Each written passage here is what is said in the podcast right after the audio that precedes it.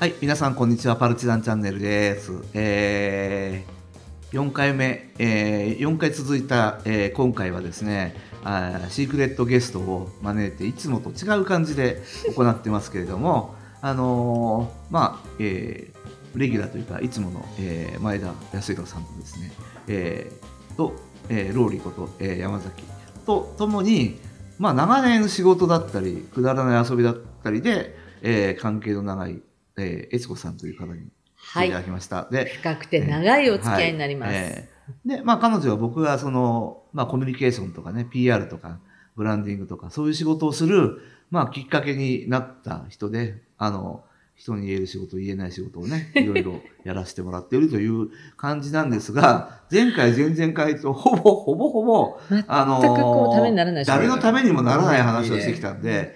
えー今回はですね、ちょっとまあ、そのクロージングということで、えーちょっとはためになる話をしようと思うんですけども、まあ、まず取っかかりとして、あのーまあ、悦子さんは、もう17歳から、うん。自称17歳から起業して、まあ、長いこと、まあど、どこかに勤めてるっていうことではなく、えービジネスをやってきた中で、うん、だんだんだんだん、その存在を、まあ自分は存在を主張しないんだけど、知られるようになっていくと、こう、女性経営者の、なんか、えーこう、憧れとか、あ、なんでこの人こんな風に、こう、うまくいくんだろうとか、すごくこう、周りの視線が増幅して、祭り上げられるって、で、まあ、講演会に呼ばれたりとか、あるいはその審議会に呼ばれたりとか、えーいう感じなんですが、まあ、で、今は何をやってるんでしたっけ？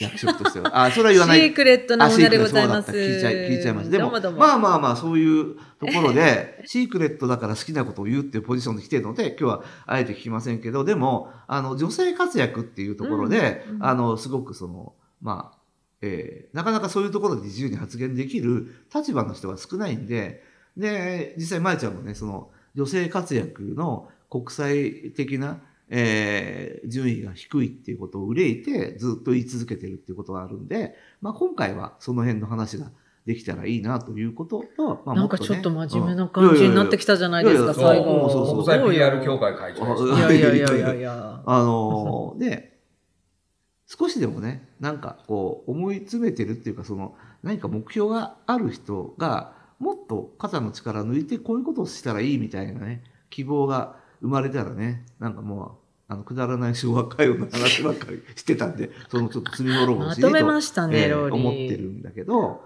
あのすごいね、ー、うん、ローリー。ローリーなんか無理やりなんか横山プリンかと思って。なんで、何よなんでそれまた、そっちで長くなるからいいで。あああの、悦子さんね、うん。その、だんだんその、昔から、その、悦子さんみたいになりたいんですっていう人は、いないわよ。いやいや、っていうかでもその、いるいる。いやいやいやいやあの、相談されるでしょ。昔からじゃないな。あの、相談されるでしょ、うんそんなうん、同室の女性経営者としてやってこれてるんですかとかね。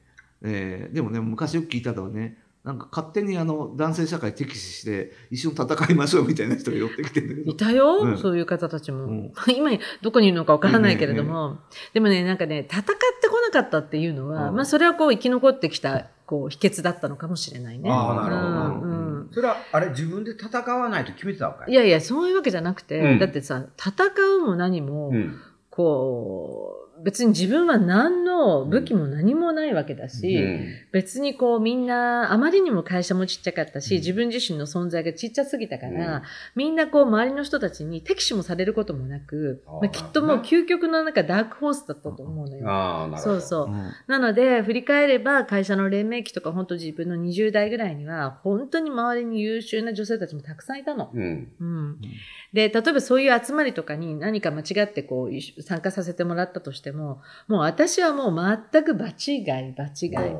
みんなやっぱり、うん、素晴らしい優秀なバックグラウンドを持っていて、こう、MBA を取ってなんたらかんたらって、もううん。私はできるのよっていうオーラ、プンプンの、こう、ものすごいこう、うん。最初兼備の女性たちばっかりだから、うん。あ、すみませんっていう感じで、こう、後ずさりっていう、まあ、そこの輪には入れないなっていうのは自分の中ではあった。謙遜してんじゃなくて、じゃないよ本当にちっちゃかったもんねい。やいや、会社ほんとちっちゃかったね。いや、そうやってさ、うんマウント取るね、うん今流行りのね、あの、マウント取るっていう人いるけれども、うん本当にローリーなんか一番知ってるけどさ、うん本当に会社ちっちゃかったし、ジャンソーの上だしね。そうだよ。今さ、今昔の一番自分のかオフィス、2番目のオフィスに行くと、ジャンソンになってた。うんジャンソンになってたからね。うん本当うんその下は焼肉屋だしそうね。そう。あ、だから本当に小さい、だから、よく大きくなる、なるなって。本当だその。自分もね、別にうん。ね、経営者じゃないから、何の苦労もなく、あの、なんか小さい会社が大きくなっていく様を、その途中でどんなことが起きるのかっていうのを全部見せてもらったって感じがね。うん。する。うん。その時、その過程でね、えっちゃんね、うん。やっぱりその、ある時うにん。考え方を変えるとか、うん。行動様式変えるとかっていう、なんか事件なんか起きるわけ？あのね、うん。事件じゃないけど、うん、な何がな、なんでそこまでいや、突破でいくわけ、うん。全然本当にまだまだと思って、まだまだなんですよ。少しもさこうまず自分が成功したらなんていうか1ミリも本当に本気で思ってないのね。うん。だからそういうふうに言われるのはもうマジに恥ずかしいんだけれど、うん。ただあのこんな私でも、うん。こう、まあ、私もあのもう10代からずっとこの仕事じゃない、うんうんうん。ででもどうにかしなくちゃいけないって言って一生懸命頑張ってた時期っていうのがあったの、20代の頃、うん。うん。やっぱり少しでもこう経営の知識を身につけなくちゃいけないとか数字見れるようになったりとか、まあ、契約書もしっかり見なくちゃいけないとか一生懸命なんかビジネス書を買えないから立ち読みしたりとか図書館で借りたりとか、まあそんなことやりながらこう少し自分で一生懸命やってた時期があったんだけどある時に気づいたんだよね。ほ必死で自分がこれをやったとしたってその専門の人たちにはもうとてもじゃないけれども及ばないわけじゃない。ううん、なるほど。そうそう。んんだから、どこかのタイミングでうんもう、できないこととか苦手なことっていうのは、もう自分でもやらない。うん。だから、できる人にお願いしよう頼っちゃおうみたいなところで、うんまあ、ローリーもそうだけれども、うんまあ本当に、まあ自分の身近の、うん。にいるそういう人たちに、こう、うんを巻き込めたかな。うんそこからぐらいかな、会社がどんどんどんどん、こう、一人歩きをしてそれはえっちゃんが大体何歳ぐらいの頃に巻き込みかけになる25、まあ早かったから20代後半だよね。あまあうん大体10年ぐらい経ってぐらいか。そうねそうね。あうんそう、ーなるほど20代後半ぐらいで、うん。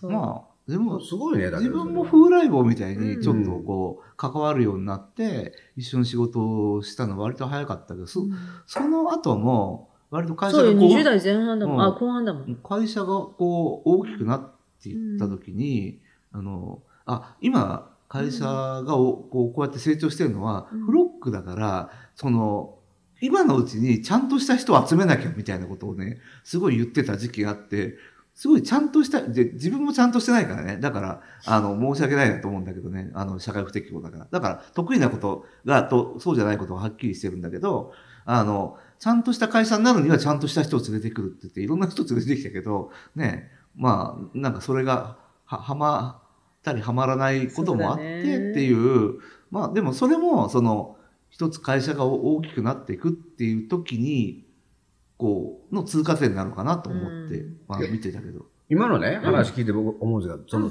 ある面堂々巡りのところがあってさ、うん。そこまで小さな会社から行った時に、うん。頼りたいなと思う人が、頼れない。その人が自分の仲間に入ってくれないことの方が多いんじゃない？いや、うん。なんでそこで、そのエッチャーも助けようというふうにみんな思うんやろ？あのね、うん。そこは何、ね何なの？うん。会社があまりにも、うんあまりにもちっちゃいから、うんそんな今すごい人たちっていうのは、うん。そんな助けてくれないよ。だけれども、うんなんとなうく、んこう、ラッキーにも、うーん、なんかこう、うまくいくようなお仕事のチャンスみたいなのをいただいたときに、うん。自分が頼ったのっていうのは、うんまだ税理士にもなる手前のうん。税理士を目指している友人だったりとか、弁護士にもなってないんだけれども、まあ、まさにロリの弟だけれども、うん。弁護士のまだ資格は取れてないけれども、まあ、とりあえず受かったっていう、うん。まだね、半分学生みたいどな。そういう彼にうん。頼ったりみたいな、うん。なんか、その当時、いろんなジャンルの中の、うん。まだまだっていう人たちに、うん。逆に言うと自分のところに訪れたチャンスっていうのを、うん。まあ、嫌な言い方をすると、こう、シェアをさせてもらったっていうか、うん。っていうか、まあ、一緒にそのチャンスを、うん。一緒にこう、なんかうん、やってきた。それによって、ふと気づくと、あれから10年、20年、うん。30年経つと、うん。みんなさ、実績を、こう積んで、うんそれぞれのジャンルでやっぱりものすごいね、うんトップになってて、なるほど。だからちゃん、と弁護士になったとか、そうそうそうそういうことか。でもそれだけじゃななくて若いうちからそういうチャンスを積み重ねてきてるから、みんなそれぞれのジャンルで、本当にね、みんな。いや、だからね。自分が万能になろうっていうことをすごく早く放棄しているから、そう。すだからそこで私何もでできないのよっていうのを言う、言ってで一方で、私は何でもやりますよっていう人も結構いるじゃん。あ、いるいるうんいるいいるいる。いやその人は羨ましいと思うよ。うん。だけど、うまくいかないケース割といやいや、多いよね。続かないし、そのマインドコントロール。しんどくなっちゃうじゃんいや、それが、だから今みたいな、いつは割と早い方だと思うけど、うんそれがずっとやって苦しい苦しいって言って、うん。ようやくうんその荷物を下ろす。で、こっちの方が良かった。みんな、うん。みんなで新しい風景見た方が楽しいし、みたいな感じのサイクルになると、結構その、なんていうの、こう我慢してったりとか頑張るとか、あともう我慢する人ってさ、人に厳しくなったりするんじゃないうん、だからそういうサイクルから、あの、ぬ抜けると、なんかいい計算なのかなって。まあだから、まあ、初めから何もなかったからこそ、自分ができないことっていうのがものすごいうん。早くに分かった。うんそう、ん。そこはすごい。うん。あの、その時に、その、うん。頑張ってしまう人、これ別に女性に限らへんけど、頑張ってもらう人のやや共通してるなと僕は思うのは、承認欲求がすごく高くて、うん。私はここまで頑張ってるんだから、うん。認めてくれて当たり前でしょみたいな。うん。あるいは、ここまで頑張るから認めてくださいよ、というふうな気持ちの人って結構多いような気がするのよ。そういう承認欲求ってなかったわけ。開き直ったわけ。何もないでっていうことだわけ。いやいやあの、開き直るも何も、うん。もうさ、始まりがあまりにもひどかったから、だから、うん。承認欲求も何もさ、承認されようがないわけ。されようがないわよ。だってうん17歳の子供よ。あうん。そう。なんかだから変なね、うん。ななんかこうこう邪悪なエネルギーみたいなのを全く感じない、ね、でなんかのし上がろうってする人から感じるそういう。なんとも言えないあるあるある。わかるわあるじゃん。かるわかるわかる。うん。うん、であとなんかこうみんなでやってるんだけどなんかどっかで私の手柄にしたいみたいな、あるね。こととか、うん。そういう物語作っちゃうとか今で言ったらこう、SNS であれ俺しちゃうみたいな持っちゃうみたいなね。うん。たでも大変だよね。すごいエネルギーいいるからくたびれると思うんだけど。そうだね、うん。そういう方たちはね。うん。うん。だからでも好きじゃないのに、うん。世の中から評価さしようされようと思ってあの北欧の家具とか全然好きじゃないのに 北欧家具のなんか輸入販売でなんか載せ別にこれ具体的な誰かじゃないよ。例えば。やったら具体的じゃない。いやいや、例えば、いや、ななんかさ、その、そういう、あの、いつか絶対行かないようなね、女性経営者の集まりに呼ばれたりすると最近行く、の？よ。あの、結構そういう、いるわけ？いや、こうあらねばな、いくつまでにはこうあらねばならない自分っていう十字架を背負いながら、一生懸命やる人。だから、あの、まあでもほら、そうやって成功するような人たちもいるじゃない、ねまあ私は全くなかった、そうそうじゃなかった。だってくたびれると、だって、前日に会った人20人に、その日のうちに、まあ、い昔はハガキだけどこれを書く、もうメールを書いて、もうせやな、ま、みたいなさ、すごい大変だよね。うんうんみたいなことを、でも、大変でも、そういうものをし背負い続けないと、ここまでいけないんだっていうところでいる人っていうのがいて、だから、ね。だから、なんかね、笑顔振りまいててもなんか平気で裏切裏切るみたいなね、なんか感じの人とかね。いや、だからものすごく対極に言うとね、うん。うん。今のエッチャーの話からいくと、うんうんまあ僕がいた組織っていうのは、うん。ある面、典型的なその組織なわけじゃない。その本当ね。ラランキングのはっきりした。うん。うんとなると、もうワンランク上がろう。うん。もうワンランク上がろうと、やっぱ頑張るわけやんか、うん。で頑張った先に何があるんですかっていうと、やっぱりそのメンタルになってしまったりとか。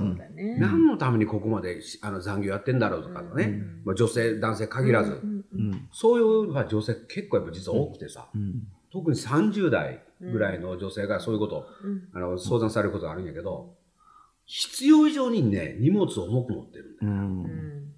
どんどん荷物を重くしてるんだよ、真面目なのよね、みんなね。うん。うん。でも、なんか、それをね、軽くできないんだよ。いやだから周りのブラックプレッシャーで。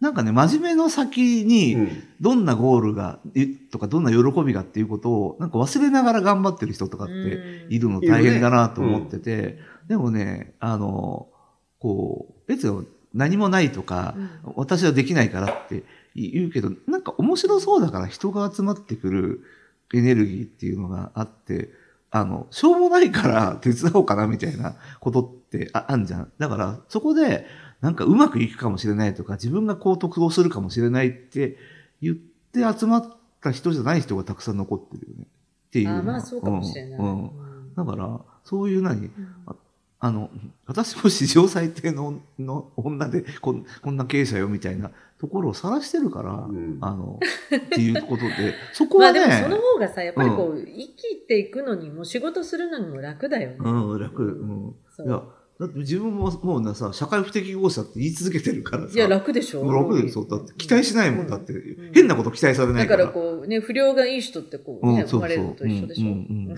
うん だから、うん。ね、もうそのプロセスにはね、あの、まだ社会不適合って気づかれる前に、あの、そうね、ローリー、これもできるでしょ、あれもできるでしょって言って、できない、できなくて、すごいバリ雑言浴びせられ、浴びせられたこととかあってね。でも、舞ちゃんなんてさうん、辛くなかった？こんなにやっぱり優秀でさ、こう振動、振動って言われながら、こう、田舎から出てきたわけじゃない？うん、そうやな。ね背負ってたねえ。。背負ってたよね。おうん。だけどうね、ん。どっかのタイミングで、やっぱり自分が、自分のそもそものその土台は、ある意味一緒で、何もないんだよ。う。うんん。いい家に生まれてるわけでもなし、もう悲惨な家庭なわけやから、うんどっかもう捨てれてんのよ。うんなんか自分が。うんだからこうずーっとこう、ある面ランクアップしていくんやけども、うんあのどっかでね、あの、期待はあるんやけども、その期待を裏切るっていうことと、うんそれと、あの、前からあんまりこ、これが、あの、ほんま、評価の分かるとこなんやけど、権力を持つやに対して生理的に戦いを挑むという。感覚をなんか、なんか持ってるのよう。ん。だからもう経団連とか大嫌いですね。うんだから、あ。そういうのはね、治らないよな。うんそうなると周りが引き始めるよね。うんだからさ、そういう風な感じで来たから、うんだから、ちょっと似てんのかもしれない。まあ、そこはだから、舞ちゃんもゼロ一だからだよね。んそうやなでもね、うん経団連もね、変わろうとしてんのよ。そう、そうらしいな。ものすごく変わろうとしてる。経団連のことをえっちゃんからそういうに誘誘られると思うけど、うんそうそうそうやろそうん。なんか、なんかそういうのがなんかなんかあるな。まあでも、嫌いなものとか許せないものが一緒の人の方が結束するよね。まう。あ、確かに、うんそうだね。うん。うんうん。だから多分そういう人が集まってんだと思うよ。うんだから自分が嫌いなものを。なんかきっと夫婦とかもそうなあ、のかもね。そうそうそう。あ、それ絶対うん言ってて、うん好きなものが一緒でも長く続かなくって、なんかね、もう許せないものが生理的にもう一緒って、もう価値観が一緒っていうことだから、そこはもう絶対揺るぎない関係値ではあるなとは思うよ。うん。なんかさ、こう、私もね、長らくこう、いろいろと人のマネジメントなんかもしてきたけれども、あの、そうね、やっぱりこう、そう、一緒に怒ってくれる人とかさ、うん。こう一緒にこう行かれるっていうのってものすごい結束がこう、ねああるじゃない？そう。一緒に何かを喜ぶっていうのはまあまあいろんな人も喜べるけれども、うん一緒に何かに対してこう、うん。一緒に勝ってくれるって、うん。それはあるね。でもそういう歴史で、まあ、いろんな事件とかさあった喧嘩もねしたけどでもそれって新しい人とこの年月を蓄積するっていうのは今からありえないわけじゃん？そうだね。それを考えたらさ、まあなんかすごい、すごい財産だよね。本当だよね。うんまあ30年もう一回今からやれって言って無理だもんねねそうう。んこの、この、ね、この挙動不審だから信用しないとかあったかもしれないし。うんでも、あの、今自分のね、周りにいてくれてる一緒にこうやってる、うもちろん新しい、あの、仲間たちっていうのもいるけれども、うん私の場合は、ものすごい古くからの友人たちが、いまだにずっと一な緒に仕事ができてる。まあ、会社のうんメンバーっていうのもみんなそうなのね。うんだから、まあ、自分はこんなに本当にこう、あのね、本当にこう未完成な人間でどうしようもない経営者ではあるんだけれども、ただ長く友人でいてくれる人たちが周りに多いっていうのは、まあこれはやっぱりこうすごい本当に恵まれてるっていうか、ラッキーだったなって思うよ。うんありがとう、ローリー。え、なんだよ、急に。ね。うん。とりあえずとかなくてそれ、ええそれでね、はいはい。僕もそう、そのうん。長くっちゅう世界なんやけど、うん。まあ結構緊張が走る場面が僕も多かったわけよ。はいはいはい、うん。そうですね。だからそれをどうやってじゃあ乗り越えるかっていう時の、僕なりの答えは笑いやったよ、うんうん笑いね。とにかく緊張を与える相手にとりあえず笑いを与えるっていう、うん。そこで緩和するっていう。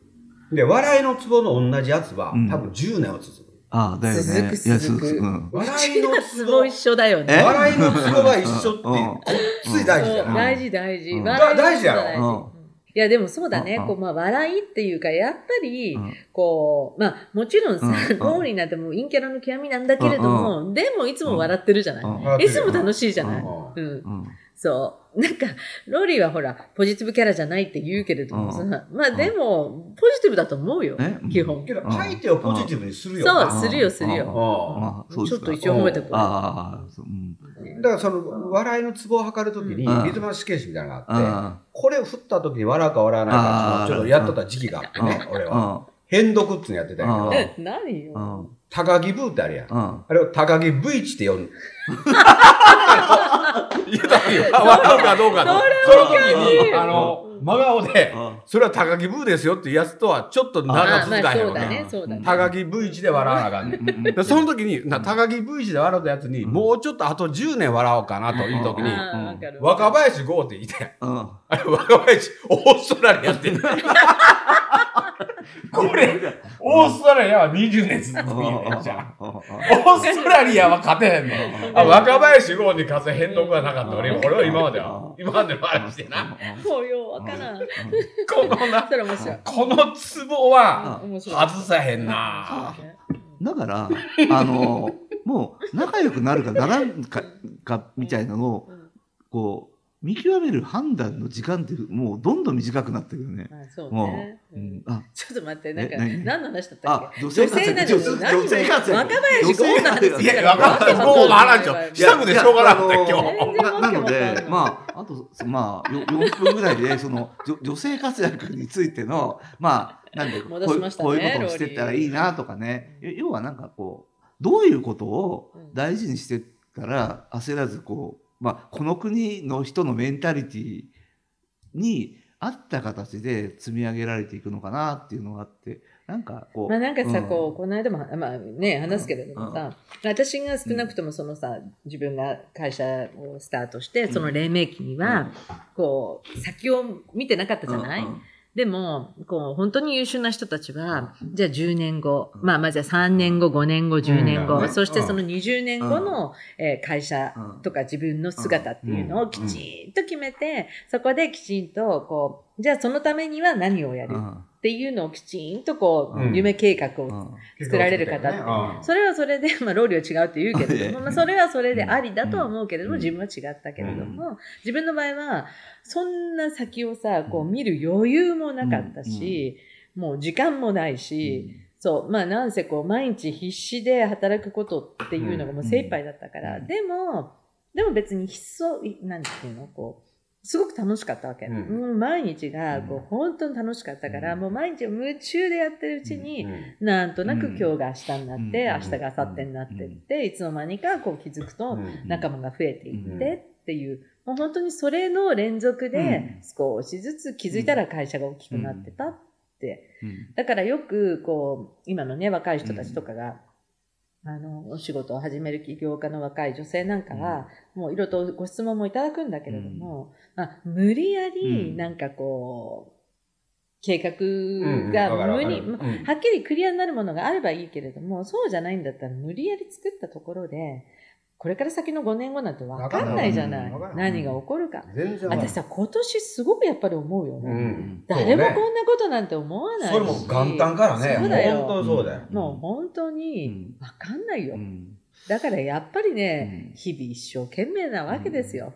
でも世の中でさそういう女性が憧れる人ってそのインタビューとかプロフィールで見るけどでもプロフィールの裏にすごいバカバカしい、うんあのなんかエピソードとかくだらないことでなんか喧嘩したりとかとんでもないやらかしとかがあってのそれだっていう風なことを思ってなんかその美しくササクセスしようみたいなことを思って自分を縛る人とかがいたらね。ねかわいそうだなって、うん。かわいそうっておこがましいけどいやいやいや、ね。羨ましいなと思うけどさ。うん。うんうん。なんだろうな。あのまあ徐々にその女性活躍の人のの環境って変わっていくと思うけどなんか日本ってなんかこういう当たり前が増えたら守らないと自分がバカだって思われたら嫌だとかっていうのでうん。なんかガラッて変わったりすることって、なんかそういうの感じない？感じるね。うん。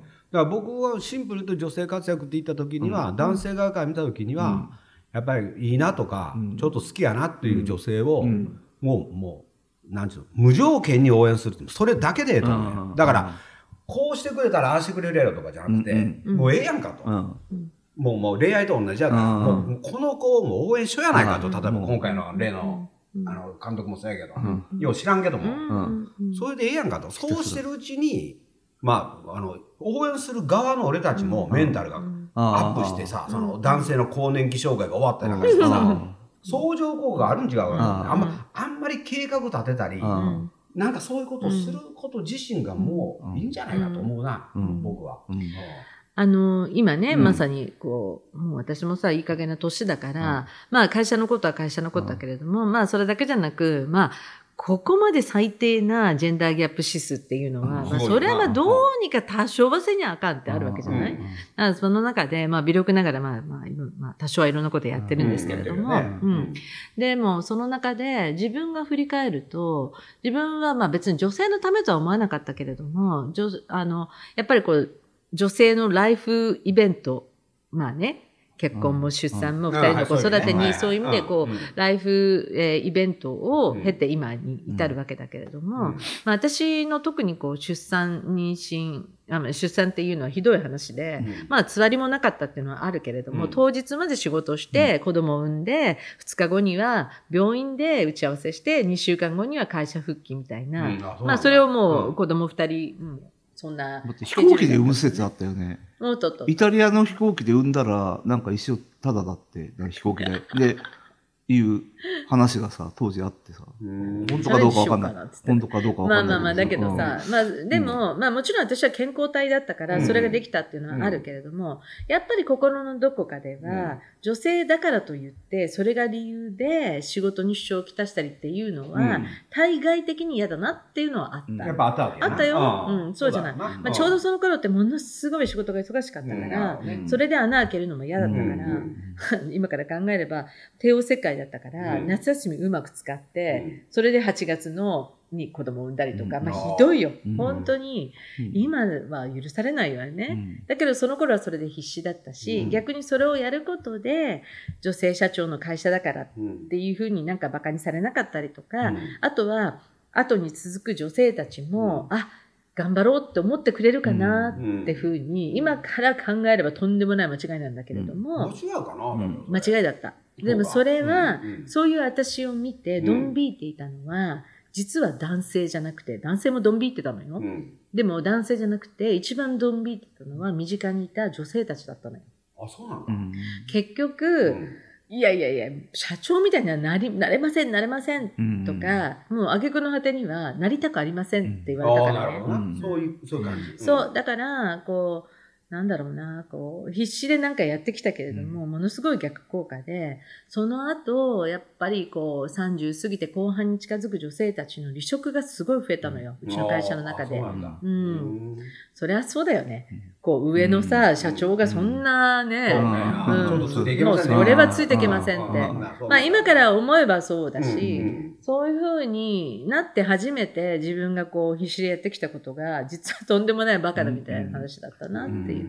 まあそこからうちの会社も、うん、女性のための福利厚生であったりとか、うん、そっちをもうすごいやっぱり力入れてやるようになって、だからね、今女性の活躍を何かこう阻害してる要因、うん。最近よく聞かれるんだけれども、私ね、その時に、最近やっぱりすごく思うのは、それを阻害してる大きい要因は女性なんだよね。あそうか、うん。あの、もちろんこういろんな仕組みとか何やらもあるけれども、意外に今上にいる女性たちは頑張ってきちゃった女性がすごい多いわけよ。うんね、うん。まあ私とかっていうだけじゃなくても大きい会社でやっぱり本当に必死で頑張ってきていた人たちが、うん。まあ政治も経済界も含めてうん。やっぱりいるわけじゃない。うん。でもそういう人たちが頑張ってきたからこそ下の女性たちに厳しいわけよ。私もこうやってきたんだからこうしなさい。うん。だし、うん。できるでしょみたいな。はっきり言わなくても上がこんなに頑張ってんだから、うん。自分は弱音吐けない。っうん。ていうふうに思う。うんだから結局なんだかんだ言いながら、うん自分たちが一番うんのこう阻害要因になってるのかなっていうのはすごい思うねまああるかもいやそれは俺たね。でちは言えないから。うん俺たちは分かいや、らない。だってさ、あの、もう、うん自らを奮い奮い立たせて頑張るじゃなくて、当たり前だと思ってるから、いまだに最近の仕事でも、うん。あの、この人の前で、うん。なんか自分がなんか寝てないとか仕事なんか、なんか 頑張ってるとか、とても言えないなっていう感じはするからね。だから、そこは、まあ、あの、無理してなくっても、それが自然なんだよね。いや、だから、いや、うん。私ね、別に無理してなくても、うん。本当に健康だし、うん。あの、そうなの、いつも、ローリーにもびっくりされるんだけれども、ショートスリーパーだし、うんそうう。んだけれども、これが自分、もう本当に、うん、マイノリティなんだっていう自覚を持たないと、世の中の女性は絶対ついてこないなっていうのは最近わかるようになった。ああ、なるほどね。いや、きょなんか、すごい、なんかまあ、メッセージ性のあることに、まとまったよね。あらはい若い若林オーストラリアはい。やいやいや。ちゃうちゃうあちゃう。あのーということで、うんあのーイレギュラーに、えーシークレットゲストをね、お招きしましたけども、なんかちょねっ、と4回目でようやくなんか。だから1回目と2回目と3回目はちょっともう。ちょっとまあまあいやまツボツいやボツいらないいらないやいやいやいやうんまたあのーまあでもちゃんと使おうよ、もったいないから、そので、うんで、まあまあ誰も聞かないよ。まあねうんそのうちね、まあ、また、悦子さんに来ていただいて、まあ、高木ブイチさんもまたチャンスがあったらね。若林オーストラリアも忘れずに。はい。はい。ということで、はい。あの、こんな感じで皆さんよろしかったでしょうか。ようやく4回目で、はい4回目でなんとかなったからはい。ということで、皆さんありがとうございましありがとうございた。ました。マルチナチャンネル登録よろしく。お願いします。